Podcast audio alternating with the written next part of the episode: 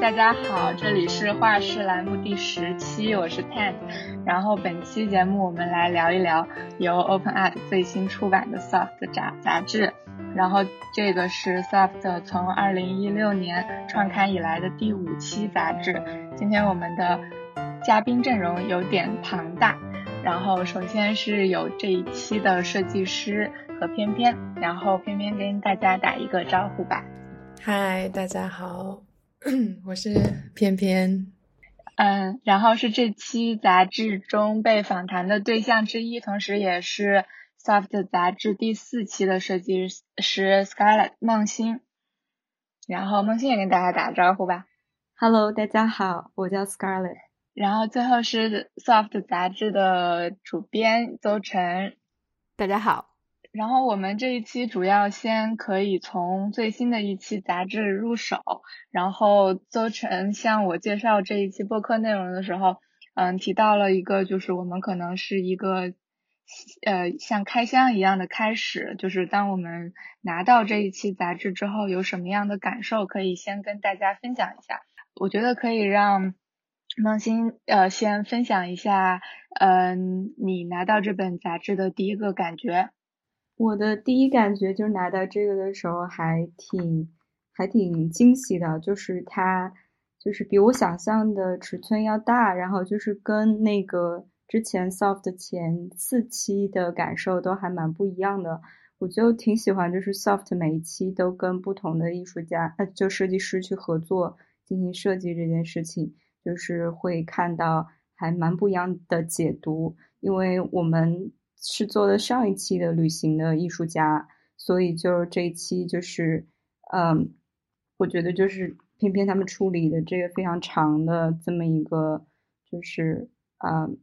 scale 的，就是杂志还蛮特别的。嗯，然后嗯，我拿到这本杂志的时候也是觉得非常的。惊喜，然后因为之前邹晨发给我看过图片，然后我觉得，嗯，有的东西就是实物和图片之间是有距离的，然后这个地方的距离有的是照片会比实物更好，但是我觉得这一期，我觉得是实物比图片的效果更好，因为它在翻阅的时候那个。呃，手感就是对于这个整个手的掌握，就比如说这个书的呃宽度，然后包括它页面打开之后可以摊平的这个感受，就是从从第一感受上来说是就是非常愉快的。然后包括这个纸张的颜色，通过就是不同这个深浅的黄色，或者是呃或者是说这个呃对比，然后我觉得在阅读上也是比较好读的。嗯，就有时候设计的，呃，就是独立杂志可能会比较，呃，我觉得有时候啊，就会让你不太会关注到文字的内容，因为，嗯，因为一些就是图片的编辑会占占据了大量的就是注意力，然后但这一期我觉得文字是还挺好读的，然后觉得挺好的，然后接我觉得可以就是。把话题引向这个设计师，然后也是就非常重要，因为偏偏做的这个杂志，所以，嗯，偏偏可以跟大家介绍一下，比如说你是什么时候拿刚刚拿到这个出就是印好的这个成品，然后当时你是一个什么样的感受，然后这个跟你在设计过程之中的期待是不是一致的呀？嗯，好呀，嗯。漫长的，可能本来不是漫长，但后面变成了一个漫长的经历。嗯，就是这个书，其实我拿到的时候，跟我想象的其实是差不多的。因为呃，我们在就是印刷之前会做一些样书，然后这样子你就呃，样书就是指的就是你。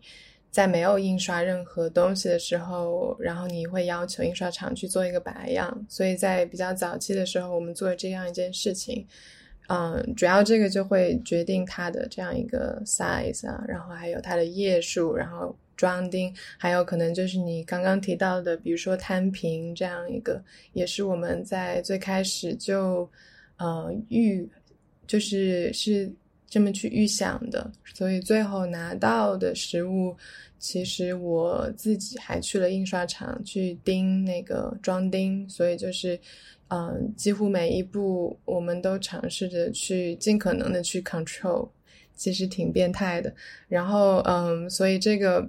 最后的东西可能才不会说，啊，你印出来给你设计的时候完全是两个东西。因为我觉得，嗯，我们很注重这个 production，就是生产这一块，也是因为，嗯，很多情况下，如果在电脑里面设计，其实，嗯，这是一个方面，但，嗯，生产 production 这个层面，可能对我们来说跟设计师同等重要。嗯，所以在比较早期，这些过程就是已经有被嗯被测试了，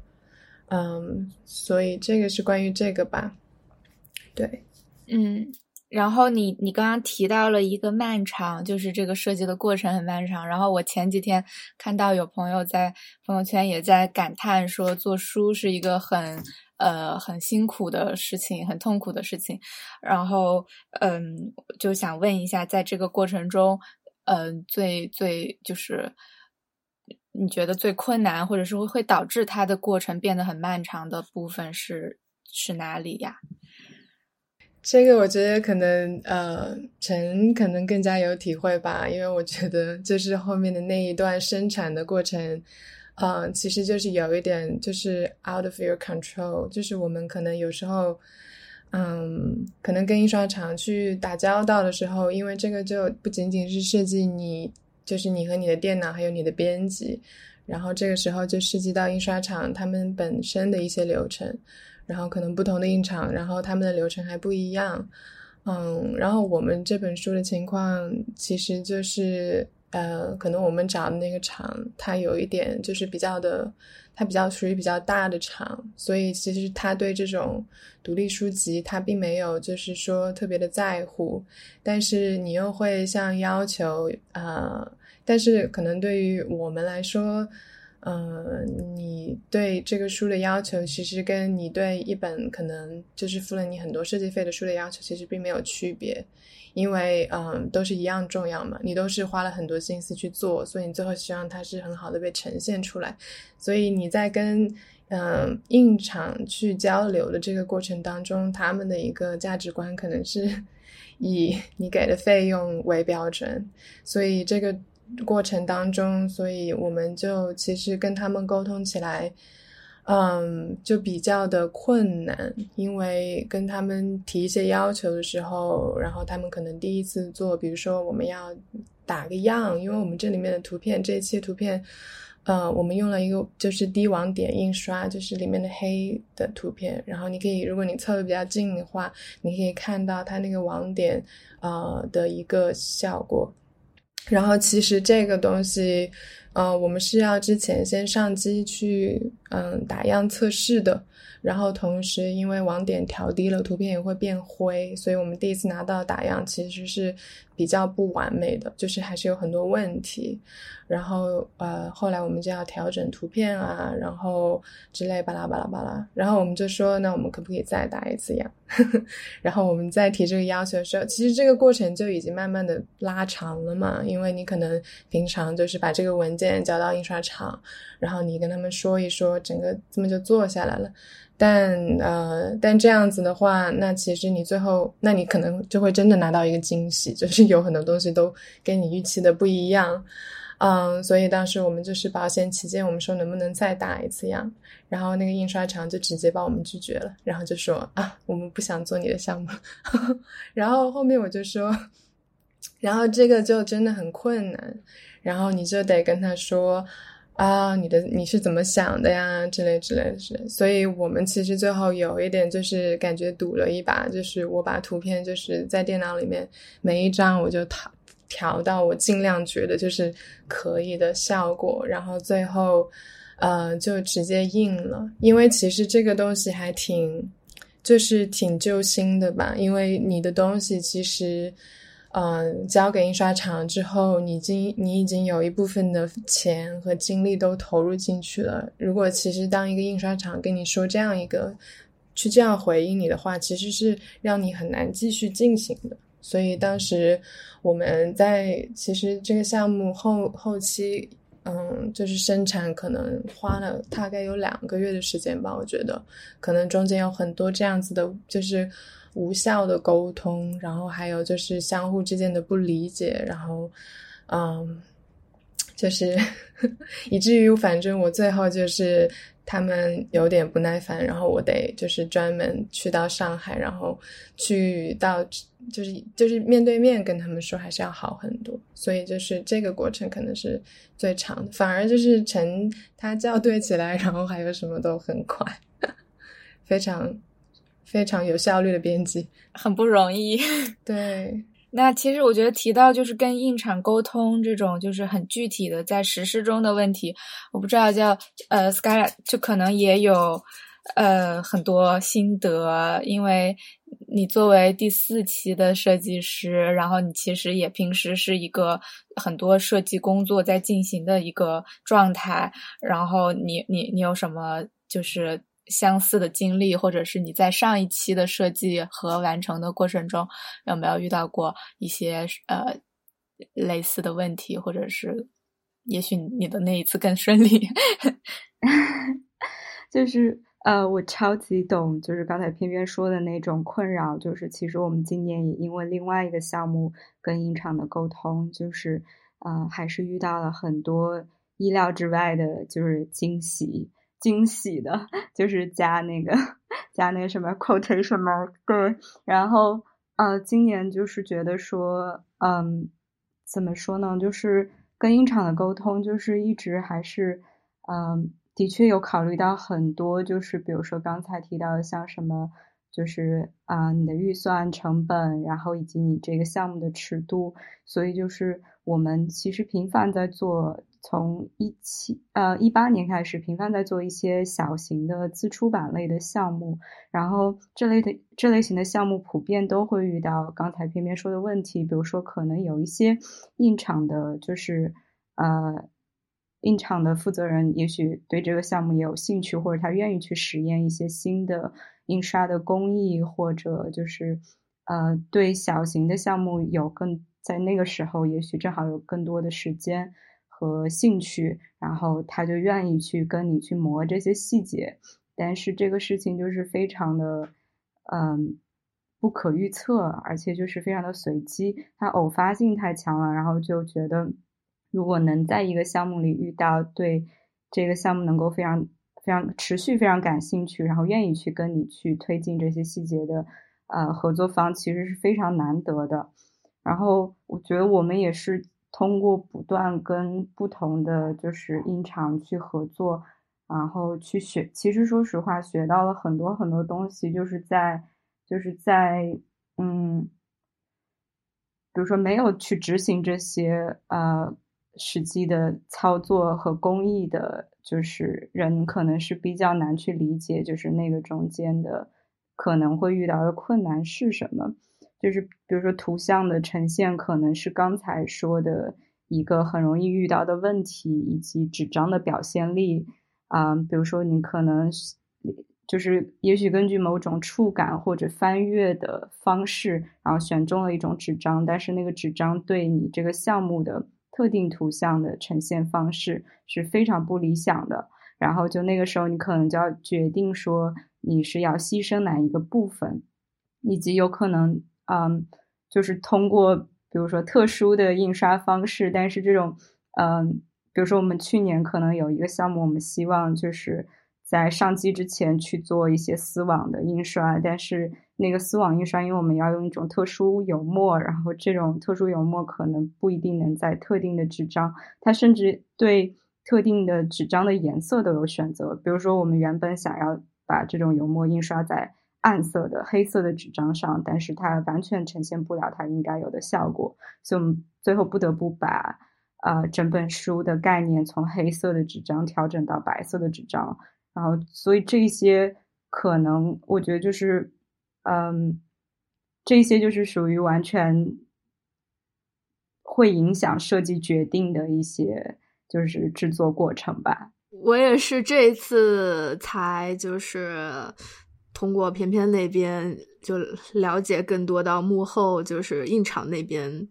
一些挺技术性的东西，以前我可能就是因为前三期就是在台湾印，然后我都是文件就发给他们，他直接印好就寄给我。然后第四期是 Scarlett 那边，他就是他他那边去订包揽了，然后也我也我也不知道，就是就有之前的很多印刷的部分，对我来讲就是一个一个黑箱，就就好像是应该是一个很简单的，我对我来说就是说，哎，你把文件送去。印出来不就完了吗？就是，但是中间就是真的是不知道有这么多细节的可能会出问题的，需要调整的地方。尤其是，嗯，我觉得这里面很多时候还是跟那个印厂的人他的工作态度也很有关系。有时候不一定是说这个技术一定有多难，就他可能他就是活儿不够细，或者是他我不知道，就是没有那么认真。对待这个事情之类的，就会就会好像出很多问题之类的吧。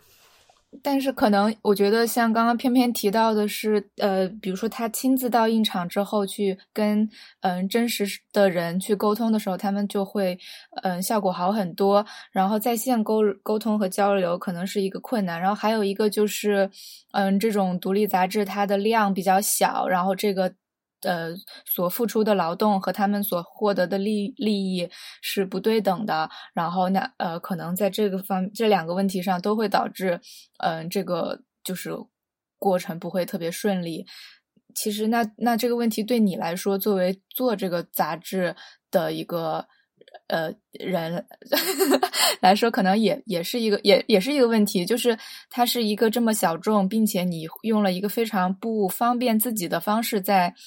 持续生产它，就是你每一期都要去更换一批呃新的那个未知，去去应对它的出版，嗯，包括时间上的未知、主题上的未知，然后成品的输出，就就是其实这个问题就正好就到了你这儿，就你为什么还要继续做，或者是说你为或者你为什么做，或者是说嗯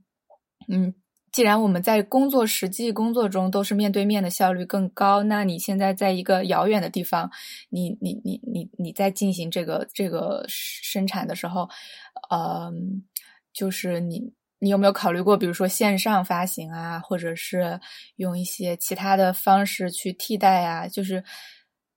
对，我也不知道，这问题就是你为什么走到了今天这一步，怎么沦落到了今天这一步？我觉得你刚刚里面有讲到了三个问题，差不多，我就第第一个反应是哇，那你慢慢回答，好想握握一下爪，有点想想，因为我最近在跟另外一个做，他也是自己做嗯出版的一个一个朋友在聊的时候，他也他还问我一个。叫什么直击什么心灵的一个什么问题？就是我我以前只是做，我没有想这些。然后，但是他问我，他说：“哎，你已经做了有五年了吧？为什么每次就是他他觉得你做了五年，应该每一年都是有一个循序渐进，你有一个积累，应该是一年比一年做的更容易的。那为什么你每一次都会 又是一个重新的开始，重新的会碰到新的问题，而且？”可能他做五年下来，慢慢的他有积累到他的读者群或者什么，他他可以甚至可以靠这个去生活了。但我每次就是还是 要自己掏钱，然后呃印出来呢，就是本来卖的也不多，然后最后再亏一点，就是就是觉得这是一个每次都觉得这这应该是最后一次了吧，可能就不可持续的那种状态，呃。他就对我被他问说你怎么做了五年还会还还还会还会碰到这么多问题的时候，我也愣了一下，我想哎对啊，为什么？嗯，但是但是我后来我又觉得，如果你从另一个角度看的话，就是就每一次就又是当成一个重新的开始，可能也是有有意思的吧。就有时候我自己安慰自己，可能会觉得说，就是不是经常我们在批判资本主义什么的，就是就是说，今你一定要，呃，追逐利益，不断的获利，或者是利润最大化，或者是不断的进步之类的。然后我我觉得我我老是做这种亏本的生意，搭进去这么多时间、精力、金钱，然后嗯，但是没有得到什么。呃，就是至少是经济上或或这个事情上，就是你不能靠它去获利的事情，好像是有一点，呃，哎，这个有点那什么了，就是不是也不是说反资本主义，就是经常我们不会有时候会说啊，资本主义下的人什么自我剥削，就是你要总是在努力的不断的工作，然后要效益最大化，好像嗯。如果你浪漫化的看一个这个这看一下这个项目的话，会觉得哎，好像是在做另一个反面。然后，嗯，讲到哎，你刚刚好像有问到关于印刷出版跟印厂的合作这些方面，其实我我的一个感受，应跟对比就是，就为什么我觉得国内的印厂它会，嗯，就是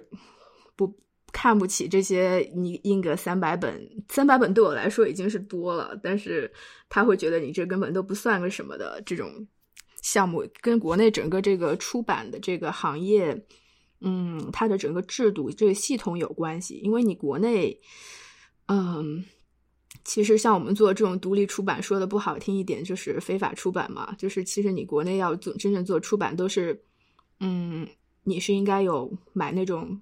国内的刊号，一个刊号就要可能上万、好几万，然后一般都是你有你有充足的资金，有出版社，嗯，或者是这样的渠道，然后你印会印很多本，嗯，所以印厂主要是靠这些项目在生存的嘛。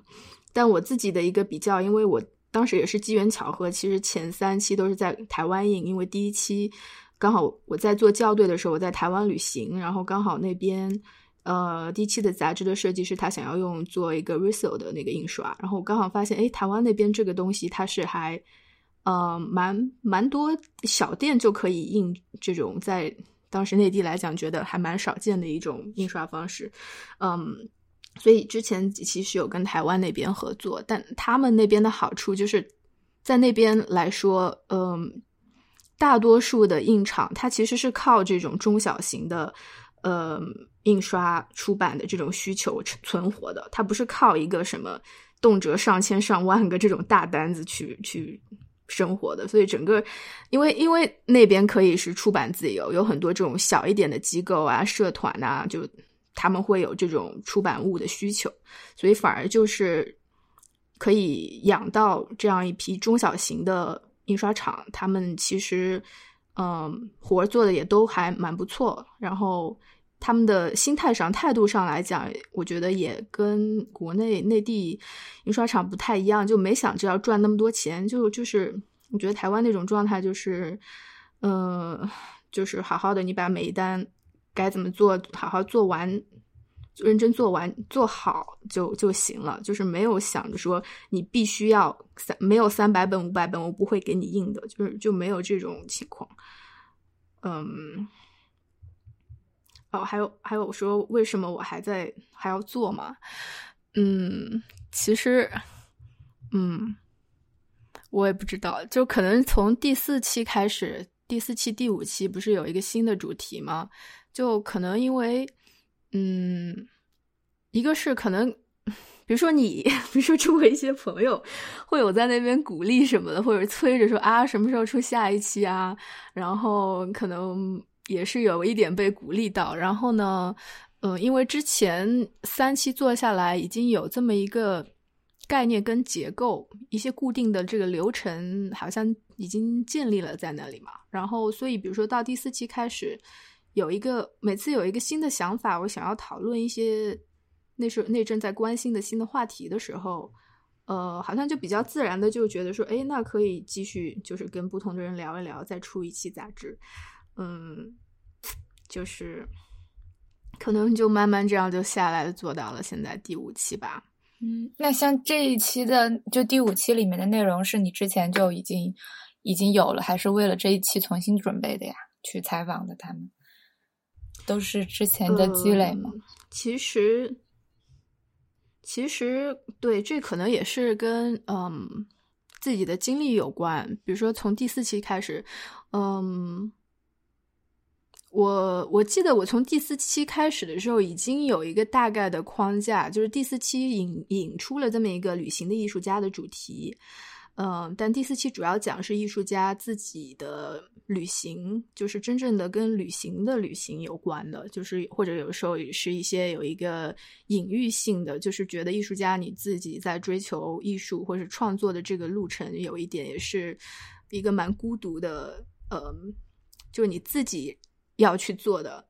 没人没人逼着你要去做，没人要求你去做，是一个你自找的 这么一个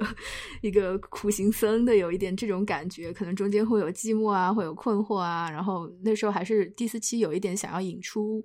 嗯，就是这样一个艺术家的这种心理状态吧。然后当时已经预想说，可能这个后面真正想讨论的话题是在就是跨文化中的旅行。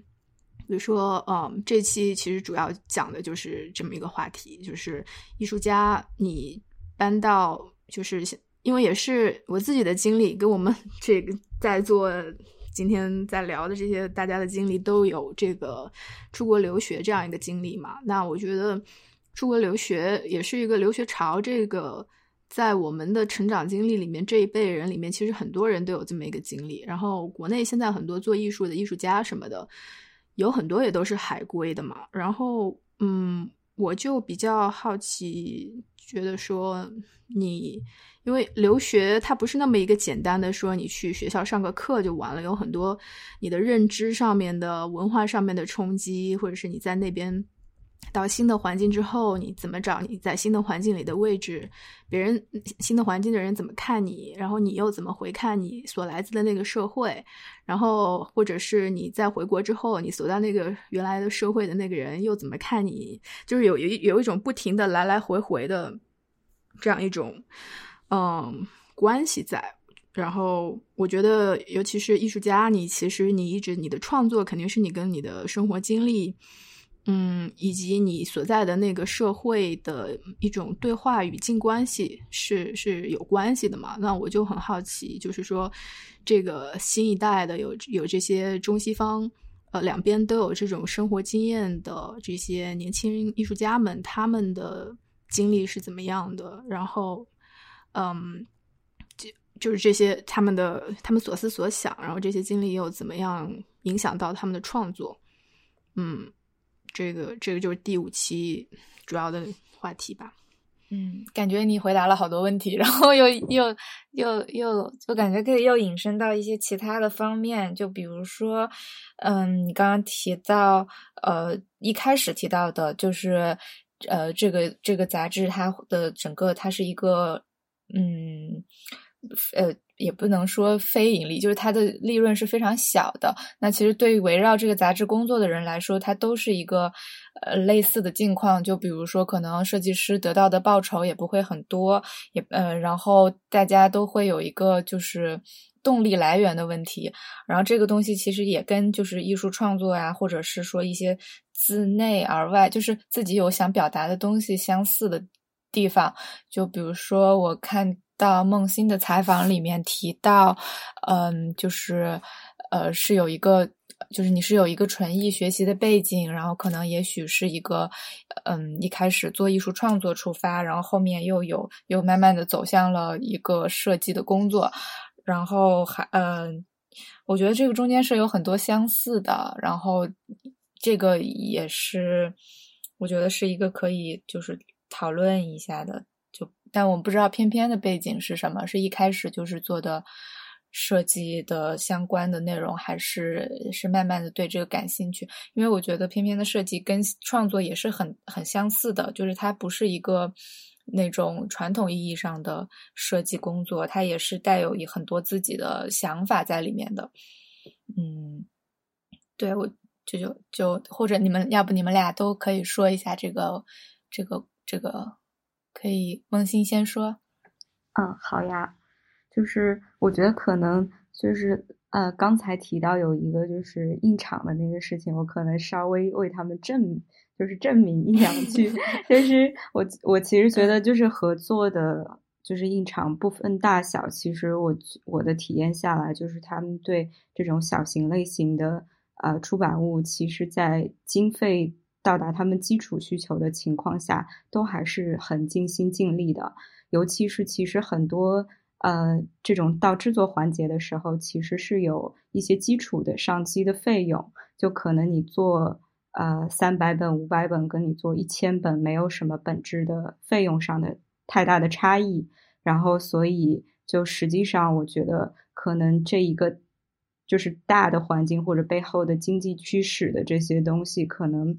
呃需要更复杂的去剖析一下。然后，我觉得更多的还是在于。就是我觉得很多小型的这类型的，就是出版和我们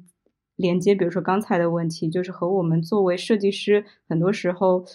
那种渴望的创作层面的一种表达也有关系。比如说，可能我们想表达的一些东西，也许它的确是呃需要去跟成本一起挂钩的去考量。我觉得这个是在。呃，读书的时候的创作和在现实里做创作是完全不同的一件事情。所以刚才提到一些，呃，由于现实的原因或者实际的操作或者经济的原因去改变或者调整设计的策略，其实是还蛮容易、蛮常见的一件事情。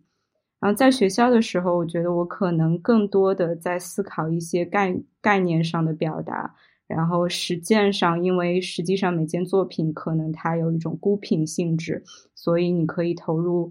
无限的一个工作时间，以及你可以去手工去做很多的东西。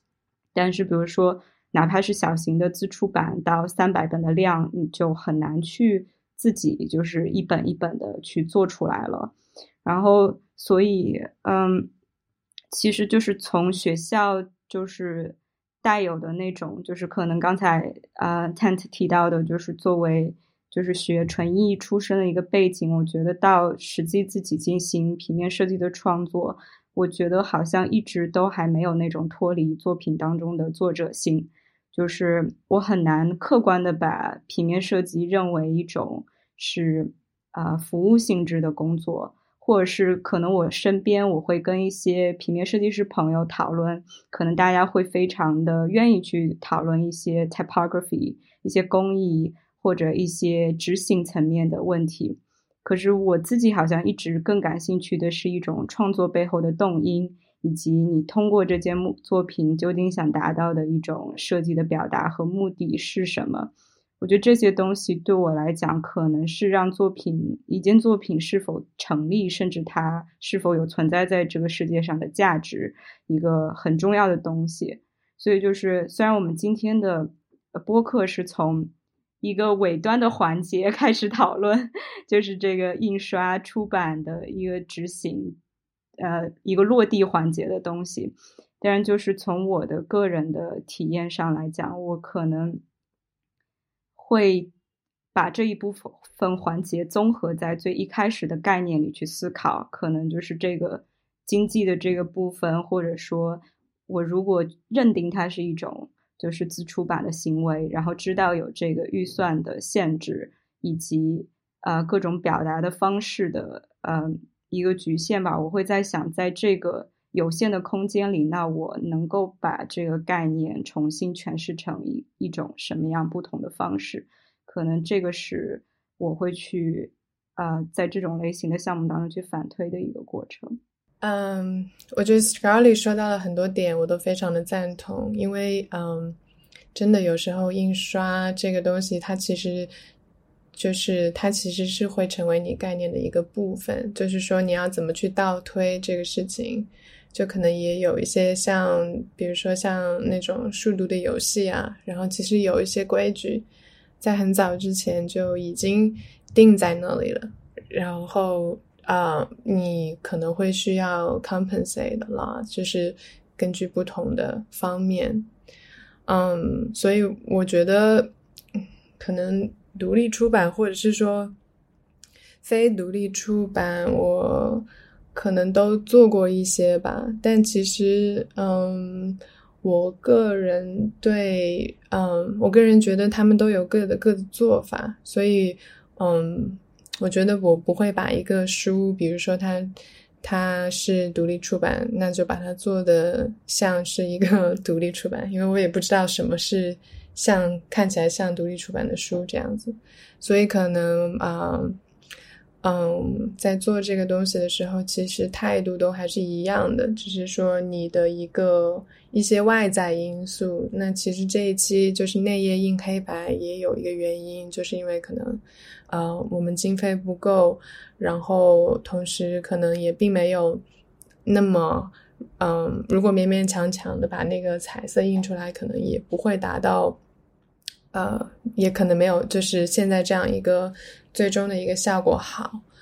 所以嗯，就是这样一个决定也是有，就是有一些就是一些其他因素影响在这里的，对。嗯，让我想到了鲁迅，我不知道为什么，因为 他自己写写写作，然后自己也会去设计，然后书籍的那个封面，然后就是有一个让我感觉在内容和传播。嗯，都一致了的一个感觉，因为有时候我们看到书店里普通的那些书籍，它的写作者或者是内容跟书籍的设计是两个世界。然后，但是也许在我们工作的这个领域里的书籍和内容和书这个物质本身，它又有很多的关联。然后，我觉得你们提到的就是，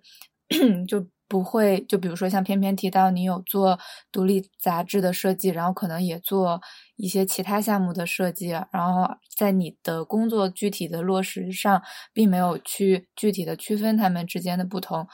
呃，我觉得还还挺好的。嗯，就是那你们一般拿到一个，就是你们一般是怎么跟嗯一个项目去沟通？就一开始是怎么样开始的？呃，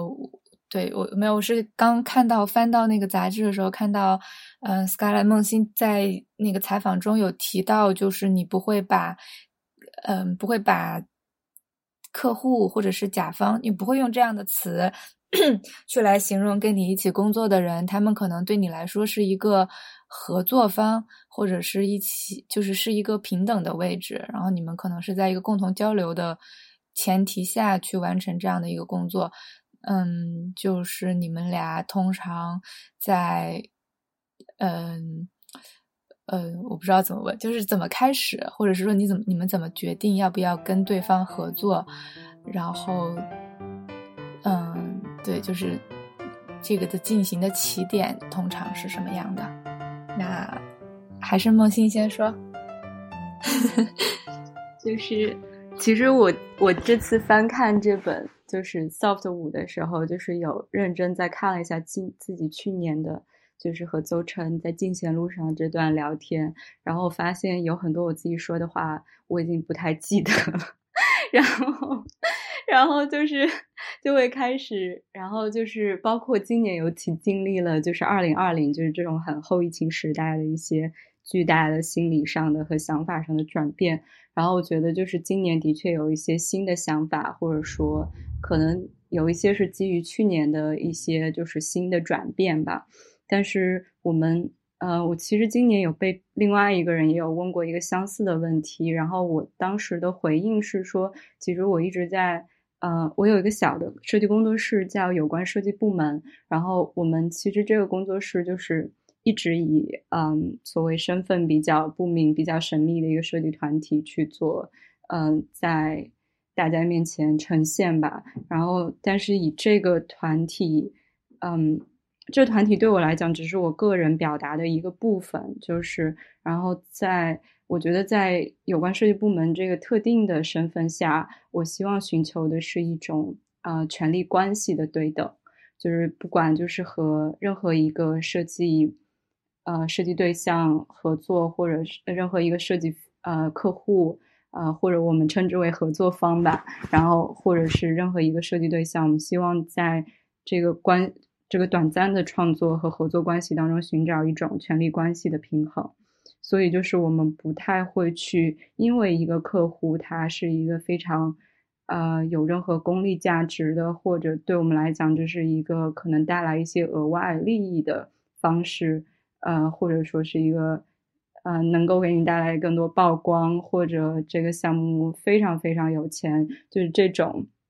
这种方式去判断我们是否要合作。可能对我来讲，设计是一个，呃，能够让，呃，我们跟这个呃合作的对象产生就是固化我们的某种某种对话的一个方式吧。所以就我还蛮愿意去了解，就是啊，我们设计的这个对象他究竟的想法是什么，以及他希望能够在这个创在这次的合作中，在这个设计里想要去表达什么。然后同时可能会在不断的试探当中去看，我们作为一个设计团体能够呃怎样最大化我们的一个表达空间在这个里面。所以它有点像是一个嗯来回的一个过程，就是这种来回的过程，并不是大家理解的像呃改稿或者什么的，可能反而这个来回的过程是在一些前期的交流上，或者我们不断的去理解他们，或者去。呃，了解，甚至是在这个过程中更了解我们自己的这么一个过程，所以反而很多时候，呃，设计的优化的决定权是在我们自己这里，所以我们并不会，并不是那种说啊，客户跟你说你今天去改这个颜色，明天去把这个字改大一点这种状态，嗯，然后所以，所以我，对啊，所以可能就是简单来讲就是这种。啊，能够平等对话，能够去一种相对比较能够有效沟通的这种权利对等的关系，嗯，去交流的一个客户，可能是我们我们在诉求的那种状态。嗯，偏偏呢？嗯，可能如果就这一期 soft 来说，我一直还挺就是喜欢。嗯，杂志本身给到设计师很多的空间，然后可能每一个设计师会对这种创作的空间，然后嗯给予不同的他们自己的理解。然后可能我如果就这本书来说的话，其实可以顺便谈一下，就是当时一些 design 的一些想法。其实就这本书的时候，当时拿到这个文字。啊，文字量非常的多，我记得好像有七万字吧，七万字中文，然后再如果翻译，对，所以这个文字的体量其实比前几期 soft 都多了很多。然后，嗯，它的一个，所以可能在我们在开始想做这个事情的时候，其实更多的把它当成了一个比较像一本书，可能有一些。不会说是那种图文并排特别，嗯，很多视觉惊喜的一些呃杂志，就可能跟杂志的那个气质会有一点不一样，嗯，但同时我觉得，因为它的一个就是可变性很大，就是文字量也变，然后设计师也变，所以你有一个。全新的角度可以去思考，去用一个什么样的 form 去把这一个你现在手里拿到的这些材料给呈现出来。所以，呃，我们就是在文字上面，就每一篇基本上都是同样的一个 content，然后这样子会你会阅读起来就会比较的，呃。方便，因为其实书的结构也很简单，就是前面就是五篇英文的访谈，然后后面五篇中文的访谈，然后中间是 open call 的部分，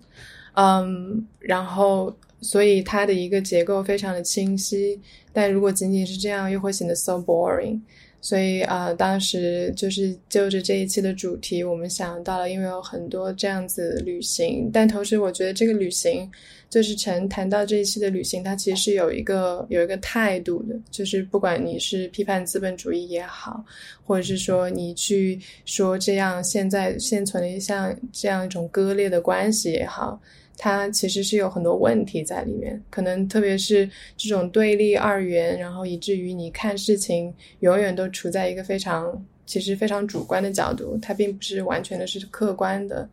所以这样一个 flow，这样一种就是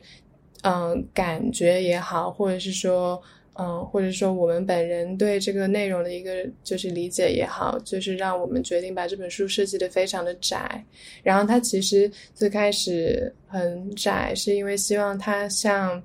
呃，你拿到手的时候，它其实像一本大开本杂志的一半，所以它有点像被整本书被切掉了一半，所以也是为什么就是封面上面你看那些图，它其实都是非常 intentionally，就是非常故意的，就是被呃恰到好处的给切掉的这样子。但同时，如果啊你想看到整张，你又可以把这样一个封套一样的东西给取下来展开来看。所以这个 form 其实对于我们来说非常的重要，在最开始，然后同时有这样一个 form，你会想怎么样去处理它的图像，然后呃，我们其实用了一个很挺大胆的一个一个设计，然后就是说把艺术家图片的图像就是完全的给切掉，然后让他们随机的。嗯，不对，不是随机的，让他们就是有顺序的出现在中英文两个部分。所以，如果当你想阅读一张完整的图片的时候，你可能就是需要，比如说你打开中文的第几页，中文，比如说你打开中文的第五页，然后左边那张第四页的图，它会告诉你，呃。就是英文的另外一半的那个图片在哪里？所以，如果当你要去玩，其实这里就是有一个这样子的，我觉得做纸质书也是挺好玩的吧。就是你有一个这样子的阅读的一个体验在里面，你可能要中间非常尴尬的拿着中间那一打字，然后去尝试着去阅读，就是完整的一张图片。我们觉得就是这样一种，嗯，这样一种非常就是。不 friendly 的阅读方式，其实，嗯，是跟这个书本，就是，嗯，就是尝试去回应它的一个一个从一个比较 form 形式上面的一个回应，然后，嗯，可能这个是我们最主要的一个 idea 吧，在这里面。嗯，我是我是翻到了那个甜甜圈的那个图像，然后我又想到之前看到这个内容的时候，呃，就是梦欣有提到这个，呃，提到这个甜甜圈，但是你提到的时候是一个地理状态上的提到，就是你提到你的，呃，好像是是我现在一下没没找到，是提到苏州，就是是你的。老家是吗？是你的家乡，然后这样的一个地方，然后然后给你了一个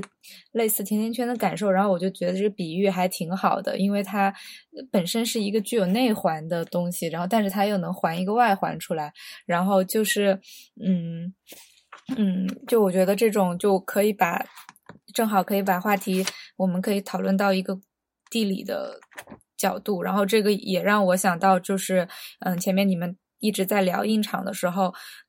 就我今年在就是一个这个特殊的二零二零年，就也有这样的体会，就是有一些可能之前会愿意就比较愿意做大大大订单的一些呃。地方，然后他们可能呃面对疫情，可能或者是呃一些经济原因，然后他们也愿意就是接纳一些小的一些订单，更开放态，就他们的态度会更开放，然后甚至是你只要给一个打样费，然后就可以做出一些呃就是你想做的东西，他们也都很乐意接待。然后呃，我觉得这个可能跟就是今特今年的特殊情况会比较相似，然后嗯。对，然后我我我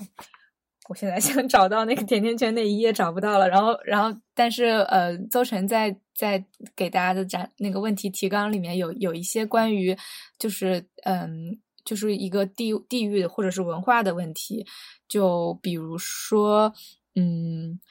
比如说 Skyla 在杂杂志中有提到。呃，平面设计在你的理解里是一个进口的概念，就像当代艺术在中国一样，它不是一个在中国有线性发展的领域，而且已经被高度殖民。然后就是想问一下你对这个呃概念的进口这个看法，然后或者是你们两位设计师可以交流一下，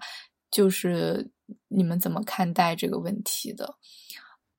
这个问题我还蛮想听偏偏想先讲的，对，就是因为我还一直蛮好奇偏偏的，就是我上一次跟他见面，就是线下一起聊，应该就是呃上某一次 A B C 书展之后，就我们俩的那个讲座之后，然后我们好像一起去吃了一个去吃了火腿，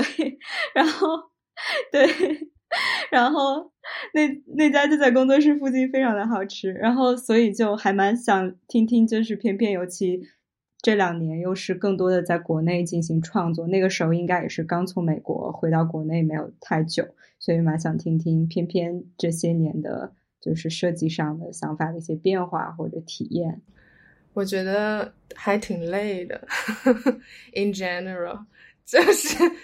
呃，然后因为其实我之前，呃，我是一八年五月份毕业，然后七月份回来了吧，所以现在可能掐指一算，三年时间，差不多三年多可能，嗯，然后当我其实之前没有过任何工作经验，然后嗯。所以回来之后，当时也是不太清楚要做什么，嗯，然后我跟我 partner 他比较有工作经验，他之前，但是他，嗯，他是，呃，但是他并没有说就是我们两个一定要做一个 studio 什么，因为他主要的工作是 teaching，所以我当时就是。可能就晃悠了，可能有大半年，就是不知道要做什么。因为其实，在学校里面也没有觉得自己是一个 designer，也没有觉得自己是一个艺术家，可能就是对很多东西都还比较感兴趣那样子。所以可能对 design 的一个，嗯，就可能没有觉得 graphic design 有多么的重要，然后反而觉得自己有一点 shame，就是说不太想说自己是 designer，就有一点拒绝。然后可能工作这么长时间，嗯，但我觉得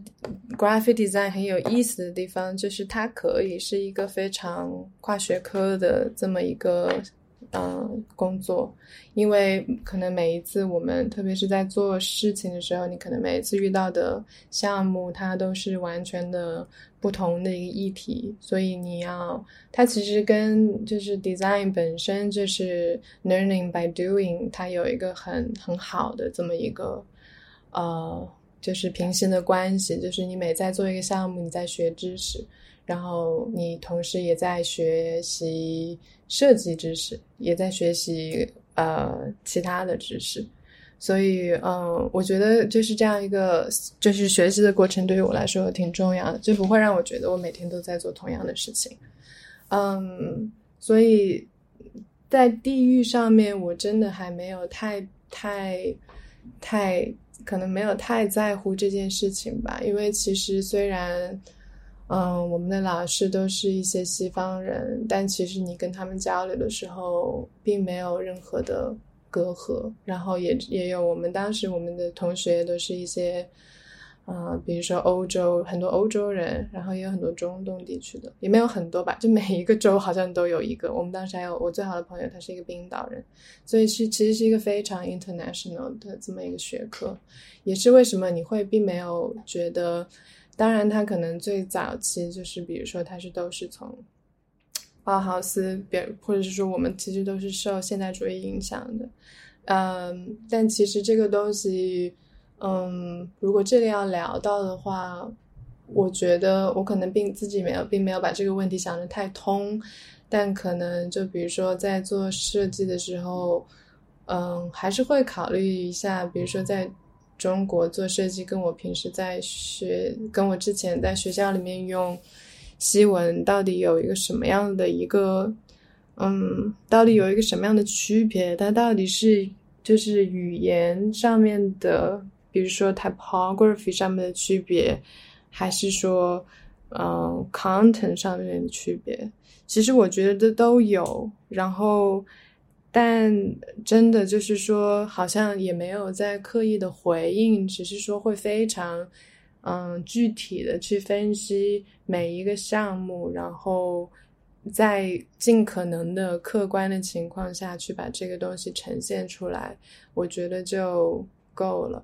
嗯，所以我觉得这样一个东西，它可能自然而然也是有它本身的一个位置吧。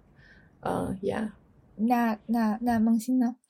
呃，我的我的感觉是。其实今年尤其让我觉得，也许就是好像加重了我对平面设计，就是作为一个就是实践，它可能是还蛮不太受地理限制的这么一个就是理解吧。就是以前就是会觉得好像就是可能上学的时候，老师都会觉得说，你只要带着一个电脑，然后你的 studio 就是可以在任何的地方，就是做平面设计，基本上是可以，很多时候是可以很很独立的，很和外界几乎是不用产生太强的关联，就实际操作层面上，然后就能够去，呃，也不需要很多的人就能去完成的这么一个事情，然后但是。嗯，我觉得我好像一直在我个人来讲，我好像不只是在地域上吧，或者是更多的，也许是在内容上或者想法上，一直在渴望某种作品或者观点上的啊联动性。就是这联动性，其实是我最近在嗯，我我。因为疫情期间，我一直在听那个一个人的播客，叫李如一的。然后他是有一个呃，有一个 podcast 叫《一天世界》。然后有一天有一期他在讲书这个概念，然后就在说，嗯，他觉得说，呃，科布西耶说就是那个建筑是用来居住的机器嘛。然后但是从他理解说，他觉得书可能是最原始的反居住的机器，就是因为它可以本质上理解成一种像一个互联装置。比如说，你可以从书中，在就是在概念上或者在内容上，在不同的空间和时间里促成连接，然后这种连接可能是，也许我刚才说的这种联动性，或者是甚至是移动性。我觉得今年因为疫情，可能地理概念上理解的这种 mobility 就是并不是特别成立了，所以就是一直在想的是，可能这种观念上的连接，然后可能这做这个这个。这个想法其实，在做现在这个工作室初期想的还蛮多的，所以就，嗯，刚才提到的那个甜甜圈，其实我其实最在聊那个对话的时候，一开始讲那个甜甜圈，其实我一开始想到的是它的父型，它的父型是之前看呃辛普森的一个动画片，有一天就是那个镇上突然天天降了一个透明的，就是一个 dome，就是像。就是那种像一个一个玻璃球、一个玻璃罩子一样的罩着大家，然后就这种就开始改变大家的一个生活。然后这个就是它的那个造型，就是很 Bucky Fuller。但是，嗯，我觉得好像就是甜甜圈，虽然中间那个东西好像是挖了一个洞出来，但就是呃，其实好像 Richard Serra 也有在讨论，就是那个被挖出来那个东西，它究竟是一个空白，还是是一个 material。它是一个，就是真是一个材料，还是是一种就是空缺的一个像一个负负空间的这种东西？我觉得刚才，嗯，虽然用用这个呃甜甜圈去表达我我的一个个人的体验，就是从就空间上的一个跨越，比如说在在中国，尤其是一个以以中国古典文化盛行的这么一个。呃，被养育的一个状态吧，就是成长的一个地方。就苏州这种传统，大家理解的非常呃，几乎几乎它的，比如说像当代艺术啊，或者现代的一些东西，并不是那么啊，和它的就是大家理解的它的历史文化底蕴的部分，其实是还我的感觉还是挺脱节的。所以就是这个城市的构建，现在的状况就是，比如说。啊，市中心中心地带是古典园林和大家理解的那些，就是经常去的一些城区的景点。然后很多以前的人也生活在这这块区域。然后，但大部分的人就是因为生活方式的改变和对新的文化的需求，商场啊，或者一些综合体的那个新的规划，全都在就是城市的外围，所以它形成了这种。环状结构，然后就是类似中心有一个环，外围有另外一个环的这种状态。然后，呃，给我的感觉，在我，而就是这两个部分的生活体验，对我来讲还是有很大一部分程度的脱节。所以，甜甜圈可能有一部分是在去形容这种，呃，这种体感上的一个差异。呃，就是生活到国外之后，就是在十七岁左右的时候搬到了，先去了加拿大，然后后来生活长期生活在美国，然后都是，嗯，给我感觉好像更多的是和，嗯，更现代的、更全球化的、更被同质化的某种体验，就是加深了那种那种体感。然后它并不会让我觉得，嗯，它好像是一种时间上带来的断裂，而不是一种就是纯粹的地理空间带来的一种断裂。所以，嗯，可能今年的确就是现在再想一想，这些想法跟以前都不太一样了。但，嗯，也蛮好奇大家今年，尤其在就是呃物理移动上非常受限的情况下。有一些什么新的感觉？嗯，我觉得你刚刚讲到，嗯，就是地理空间。其实我觉得今年最大的一个感受是心理空间吧，就是说你的，呃，因为你实际上你，嗯，现实中你不能旅行了，但是你的过去对世界的认知，或者你的关系网，或者是有很多东西，你就是。好像我自己的体验，我会觉得好像我的心理上，在我的脑子里，我还是要试图去构建某种连接的、联系的，或者是通过网络，或者是通过这种项目合作，跟在国内的朋友这样去，呃，或者做播客这样子，就是反而就是希望大家多有多交流。就是我我可能尤其这两年有生活在国外的话，对我来讲，这种心理上空间的建构。反而好像挺重要的，因为其实，嗯，其实没有疫情的时候，你生活在国外，嗯，就是就是可能做播客或者做这期杂志在讨论的一个话题，也是跟社群有关系。就是你你在这里作为一个外国人，或者你没有在这里长大的一个这么一个人，你的，嗯，跟你你就有相似经历话题，或者是。怎么讲？志同道合的人，这个社群到底在哪里？嗯，也许以前可以旅行的时候，你会觉得，哎，我今年去这个地方见一下这个人，那个地方见一下这个人，呃，或者他们有时候会来，也会相互的旅行，这样的一种关系，你在保持这样一种联系嘛？但今年不行的话，嗯，我不知道，我反正我是觉得心理空间的这种联系建立还挺重要的。做做这个杂志也是可能试图建立联系的一种方式吧。就是尤其讲，比如说这期杂志讲到的一个中西方的割裂的这个，呃，这个问题啊，就是，嗯，我真的发现就是很难，即使跟朋友聊天，好像哎也一直有在联系，或者是看朋友圈在发什么，但是我真的很难真的去想象体验说，哎，生活在。就是在国内经历二零二零是一个什么样的经历，以及，you know，在在国外是肯定是这样一个经历，但是国内的人肯定他完全也不能体验到这种，就是互相之间真的是，嗯，没有很多，就好像我们在经历同样一件事情，但是其实我们的经历又很不一样。嗯嗯，你们会搬到别的地方去生活吗？有这个可能吗？偏偏刚刚提到你之前是在呃长沙，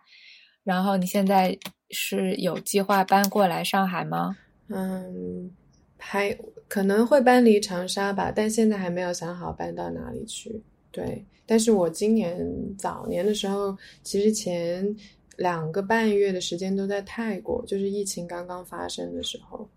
然后然后我们相当于赶上了最后，就是。呃，回来可以居家隔离的那一波，就是之后的好像都是得那个，就是一定要在到指定的酒店去隔离。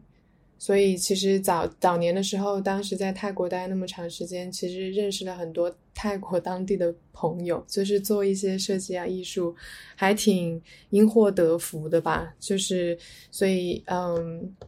我觉得有时候这个东西其实还挺相对的，对。那你觉得就是地方的变化会对你的工作影有影响吗？还是嗯，其实我们回来之后一直都是在长沙，然后嗯，当时也不知道到底会怎么样，反正就是先先待待着吧。然后后面工作其实也没有都就几乎没有工作是在长沙，所以地域对于我们来说。嗯，影响并不是特别大，可能搬到另外一个城市，只是因为可以吃上比较没有那么辣的食物吧，因为湖南菜很辣的。嗯，长沙已经很好吃了。嗯，那。嗯，那我们最后可以有一个环节，就是大家可以互相提一下问题，就比如说邹晨有没有问题问大家啊，或者是偏偏有没有问题问大家这样，或者是问某一个人也可以。我有一个问题，嗯，好，你说，我可以问，可以问一下主持人 Tan 吗？因为我有在呃，就是北京有看你的展览，然后我发现你是一个对平面设计 extremely interested，嗯，艺术家。然后，其实我想听一下你对 design 的一个一个 take，就是因为你有用到，就是就是测试字体的那一段句子嘛，那个句子，然后作为你展览的那个标题。对对对。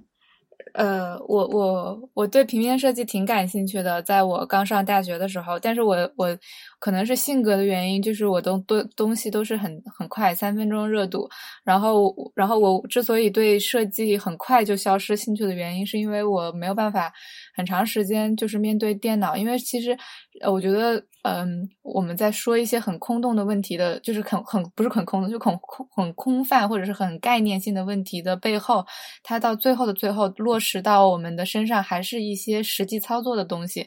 就比如说，大家要面对一些细节或者是一些调校，然后这些细节包括就是你们前面提到的跟印厂的沟通，这些细节其实都是决定最后成品非常关键的一个因素。然后我觉得，嗯，可能我的能力就是没有办法在最后的那个细节上，嗯，就真的是性格问题。就比如说我吃饭就很容易剩最后一口，然后 就是，呃，就就可能我我猜啊，可能是因为这样的原因，就我可能没有办法进行就是这么具体化的一个工作。然后，嗯，你提到的那个展览中那句话，我当时使用它的时候，嗯嗯。我也是后来才发现，就是大家在平面设计里测试那个字体的时候，会就现在还仍然在使用。就是我以为是以前曾经被广泛使用，但目但是我后来搜了一下，就发现现在大家就是一个呃，在在屏幕端显示的字体也会用这一句话，然后来看它在一个段落中的一个样子。甚至现在在 Word 文档中还可以输入那个快捷的那个方式，然后。就是段落填充是会有一个快捷键，然后它的那个段落填充，呃，中英文版本都会是用到这句话。然后，呃，我是我当时用这句话是因为他觉得它跟我的就是创作状态比较像，就是从一些零件里去进行组合，并且就是有一种物尽其用的感觉，就可能是这样。对，然后。对，但我觉得平面设计是一个非常就是挺挺挺挺好、挺伟大的一个一个一个工作，也或也或者说也不是工作，它也是创作，就是它是一个内容的转换和输出，然后这这个过程中就是也很多很微妙的东西，就因为它不涉及到一个人，它涉及到是好多对象，就就挺神奇的。嗯，回答完毕，谢谢。谢谢谢谢。然后邹晨有问题吗？我有可能不止一个问题，我我再酝酿一下，我选哪哪一个问题问？要不 Scarlett 先问好了。我想想，我有什么问题啊？就是刚才邹晨有提到一个社区的问题，就是一个 community。然后我其实还蛮好奇这个概念，在今年这个情况下，就是大家觉得是什么样一种感受？因为我我其实一开始也会觉得，在网上听大家的想法，包括在微博上跟大家互动，然后包括今年非常依赖亲密关系，然后持续的也许跟呃持续的进行，也许什么 FaceTime，然后或者就打电话之类的这些，然后但是就是我我前阵子看到一个就是艺术家，就是他非常非常爱说话的一个艺术家，就那个 Brad Trammell。然后他在他的 Instagram 上面发了一个，他说，嗯，就是像有一些网络上的社群，或者说一些呃东西，它或者说一些动作，它其实是营造的某种，并不是真正的社群感的东西。他列举的其中一个就是 Podcast，他说 Podcast 其实是在接近或者说模拟某种互动带来的感受，但是并不是一种真正的 community，然后所以我还蛮好奇这个感这个想法。不好意思，我其实最近好像就是对感兴趣的东西都并跟平面设计的关系不是特别大，然后但是就可能也因为对，可能因为今年疫情的确想的很多事情。也许更是一种空间上的想法，或者人和人之间的关联这些东西。然后，嗯，对，就还蛮好奇大家的想法的。嗯，我不知道你你说的这个人啊，但是我一个是我不知道他说的那个依据是什么，就是他觉得 podcast 不是在做 community 的，他的。他认他问的认为是这样的理由是什么？然后还有一个呃，也也取决于他听哪一类的 podcast，我不知道，或者那个 podcast 它的性质是什么样子的。嗯，有一些可能也许他就是就是想比较，我不知道输出一些什么信息。我想我们这个也这个也算是输出信息，但是嗯。我不知道，就是你你说的那个社群，就我的理解来讲，尤其在今年，我会觉得，当然“社群”这个词现在被用的很烂啦，就是经常那些卖产品的，或者是或是什么，你知道，都可以都可以说哦，我们的 community 怎么怎么样，呃，但是我觉得社群，尤其在一个互相大家很难理解对方，或者是你你。我就是看那么多网上的新闻信息的时候，你没有你你找不到你觉得有共鸣的这些人跟地方的时候，就是其实还是蛮失落的吧。我记得，比如说我小小的时候，或者是青少年时期，所谓那种社群，对我来讲，可能就是嗯。没读到某本书，这个人我不认识他，但是或者他在很远的一个地方，甚至可能不是来自这个时代的人，但他在里面讲到的一些想法、话题，就是嗯，让我会觉得，哎，其实我也是这样想的，但是我周围就没有任何人是这样想的，没有人可以去说这个事情，没有人可以去沟通这个事情。然后，那比如说我读到一个句子或者某个人的一个想法的时候，嗯，对我来讲，这种连接感就是。就是社群吧，就是你，一个是你作为接收者，嗯，你接收到一个信息，还有比如说我们做 podcast 话，你作为一个信号发射者，你发出这个信息，你希望这个信息，嗯，对某些人来讲，它，嗯，或许是也不是有用的，或者它是能够能够产生共鸣的，或者它是在他的。日常周围的生活环境里面，他是其实还蛮需要这种，嗯，确认感。就我觉得很多时候不一定你所生活的环境，你你你在的那个城市或者怎么样，就是是你的理想环境，或者是你现你想做的事情，跟你现阶段在做的事情不一定是一致的。但有时候你需要有一个，不管是来自别人的一个鼓励、确立、确确确怎么样，就是确认，哎，这个是。是没错的，或者说，哎，这个事情原来还可以这样想的，就是我觉得对我来说是社群是这样一种东西吧，想法的交流可能是，嗯，或或者看你怎么定义什么是社群，就不同的定义，我觉得可以只对不同的状况，就是这可以是一个很很宽泛的概念。哎，Tent，你呢？你觉得呢？就是你你你，我我好奇你的。嗯，艺术家社群国国内艺术家社群，你你你有连接感吗？就是是一个什么样子的？没有，我觉得我觉得这个就是取决于怎么定义“社群”这个词了。因为呃，因为刚刚我在想的社群，我其实就想，那比如说呃，就是嗯，不一定是一个基于多少人数的社群，那么两个人之间，他也也许也有有达到交流、达到分享，那么。达到共处，那是不是也是社群？那么，那那两个人都可以，那一个人他自己在心里面，可不可以也有社群？就是我那要内心比较强大，对，就很分裂的话，你也可以在内心中分裂出一个社群。就是，呃，对我就觉得这个东西很，就是就现在就变成了一个语文的问题嘛，就怎怎么去定义这个东西，或者是说你从哪个角度去理解，就嗯。就是这个社群的组成的力量是什么？它是哪些元素？它中间涉及到哪些环节？一定是导致它成为一个社群，或者是就呃，对我就觉得就很难定义了。但你刚刚反问我的那个呃艺术家社群的那个社群，我觉得就是它一个字面意义上的一个一个一个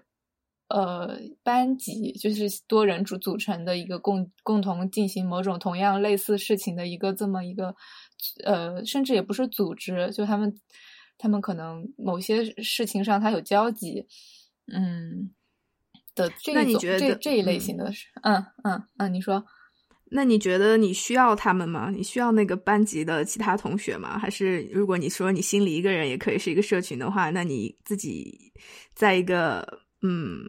没有艺术、没有其他艺术家的地方，你也可以继续你的创作吗？我觉得他们可以有，但他们不是必需品，就是。就像好像你可以自己在家里上学，然后但你也可以不用去学校。但你去了学校吧，他可能也有一些其他的收获，或者刺激你其他的思考。你在家里自学，也许会有一些别的收获，但也有 也有一些，就是你也许会失去一些东西。所以，就这个东西，如果它这个社群在，它就是在，就是你可以去。呃，就是吸取一些东西，但如果他不在，你也不用哭，说就是去，或者是去组建这样一个社群，嗯，或者是这取决于不同的人对这个团体，或者是对一个呃集体的依赖，或者是就可能有人非常依赖，因为也有一些，嗯，有一些艺术家，或者是我觉得，或者是也不一定是艺术家，就是人的性格，就是我觉得无论是什么身份，我们终其到最后还是一个人。就是，也许有的人他就是需要一个呃非常有共鸣的分享的环境，或者是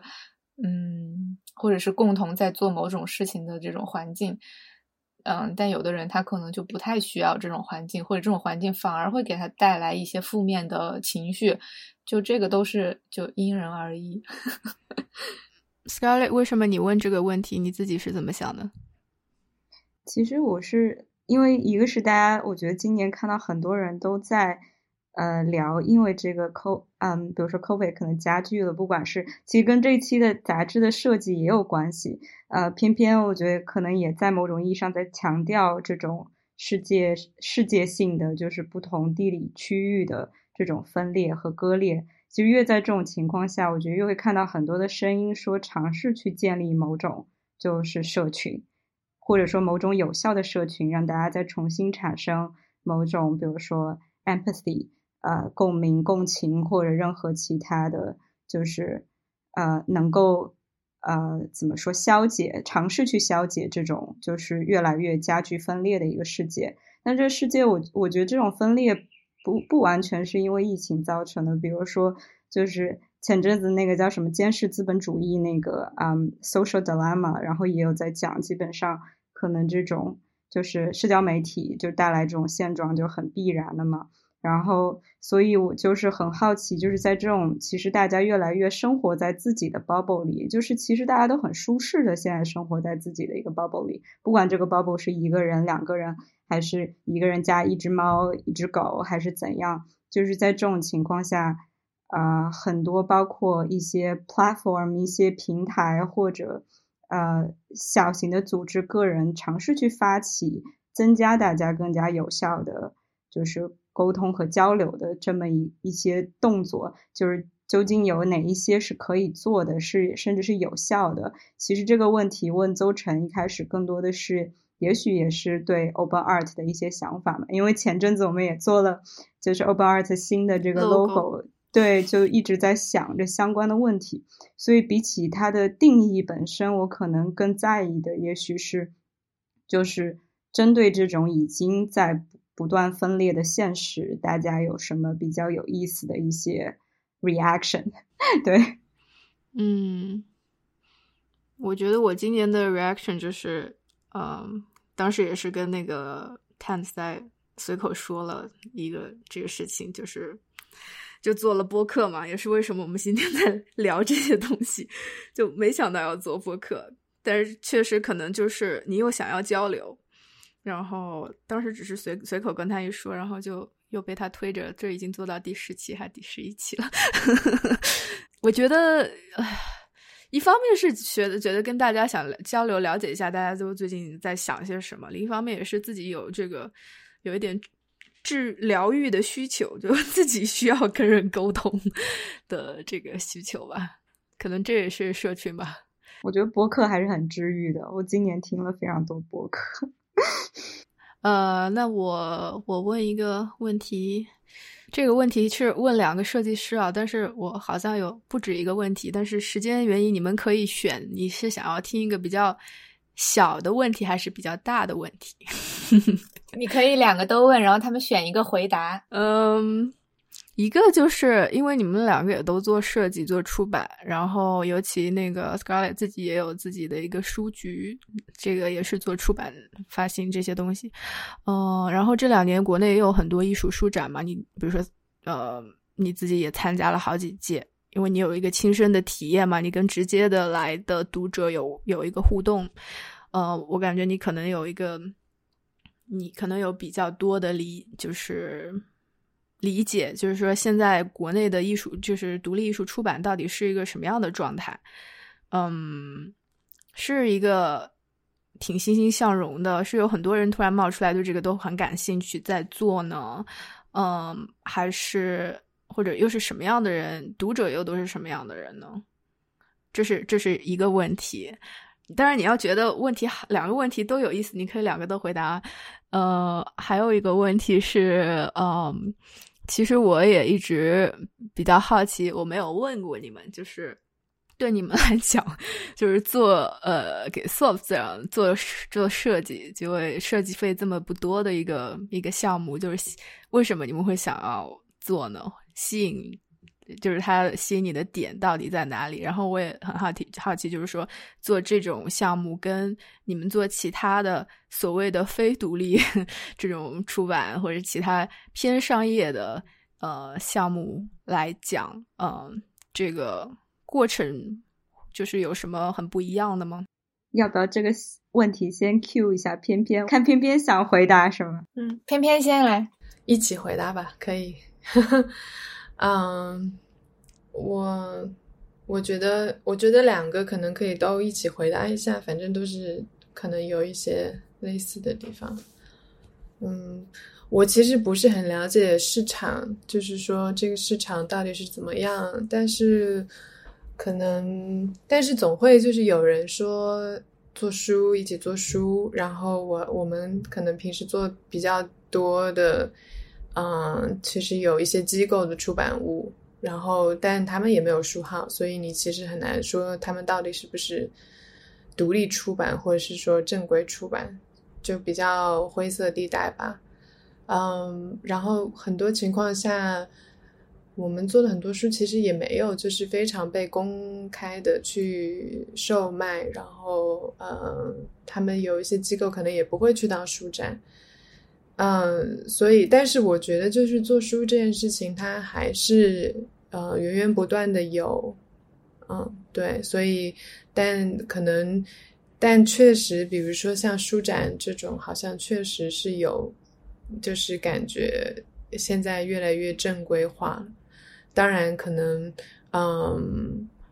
我觉得可能也会就是发展的就是越来越好这样子。但可能还是会有一个你不知道他是不是某一天可能就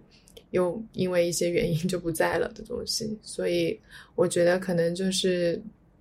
对于我们来说，反正就是没有太多区别吧，有和没有，反正就是你做做书，然后有一些书在，比如说像书展这种地方去跟观众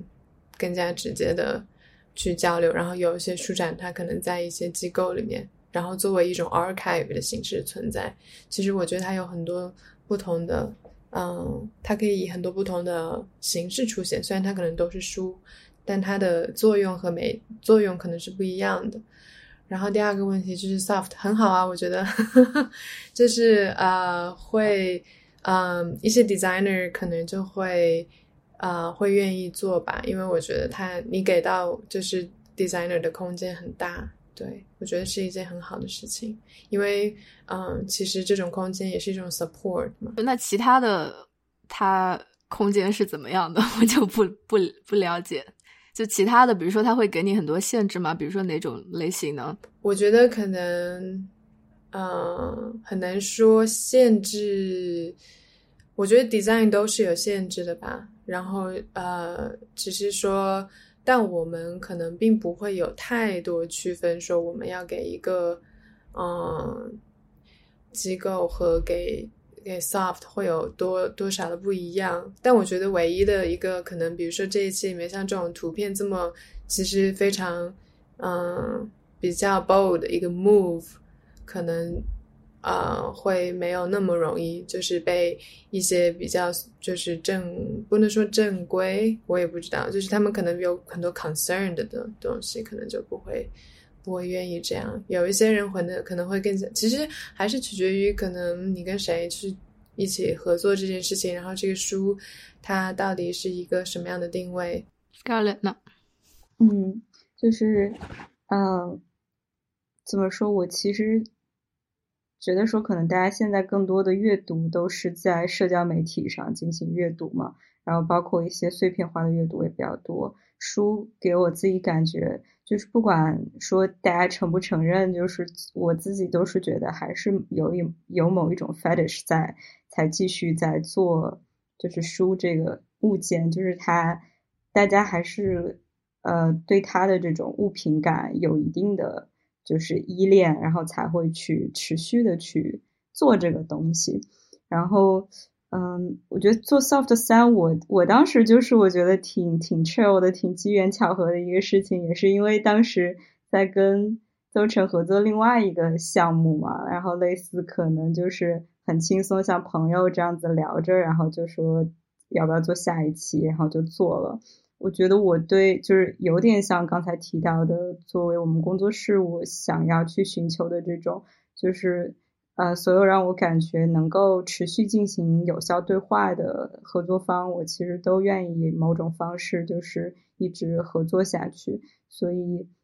嗯，并不会因为说这个项目是一个小的独立出版项目，还是说它是一个主流的。啊，独立出版项目，呃，主流的出版项目或者是一个大的商业品牌项目去改变，所以其实这个东西可能还蛮私人，也蛮主观的，可能就是换一个工作室，换一个人，大家的评判标准又非常不一样，所以可能这一点上，啊，我还蛮认同刚才偏边的想法，所以我们对待所有的项目本质上也是一样的，就实际上我们今天可能做一个，嗯，展览的海报和今天做一套整个的。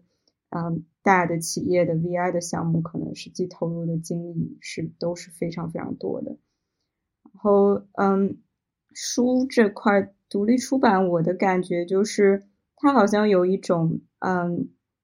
这种繁荣，我不知道是不是真实的，就像是，呃，也有可能是一种非常群体性的三分钟的热度。当然，希望不是这样，所以，所以就还蛮，嗯。就是蛮复杂的这个心情，就一方面非常开心能够每次就是参与到这种活动当中，另一方面又觉得就是呃，同样也是做一个是一个嘛，因为这个东西的不可预见性也很强。就像刚才提到的，独立出版可能就是我们会开玩笑说是一个非法出版物的这种艺术书展是这种非法出版物的一个就是大的集会，然后可能也是在。在我们现在所处的这种特定的 政治环境下，就是它的就能够进行多久，以及它能不能成为一种就更具有合法性的一个存在，然后还是说它更多的被界定为某种限量版的艺术品，就是很多时候可能我们的一些独立出版物被认定为是限量版的一种艺术品吧，然后但是这个概念究竟？对一个书籍来讲是一件好事还是坏事？就是我我是一个会想的比较复杂的人，可能就所以，但是每一个项目执行的时候，又希望在想法上它和实际的内容有一个相对轻松的连接，所以就是大的大的环境，我觉得还是嗯在观望的状态。那是不是时间差不多了